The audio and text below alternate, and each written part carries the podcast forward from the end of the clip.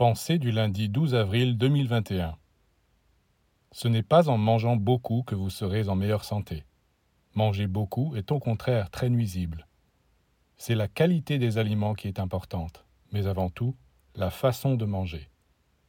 Même si vous réduisez vos repas, vous pouvez puiser davantage d'énergie si vous avez appris à absorber la nourriture avec amour et conscience.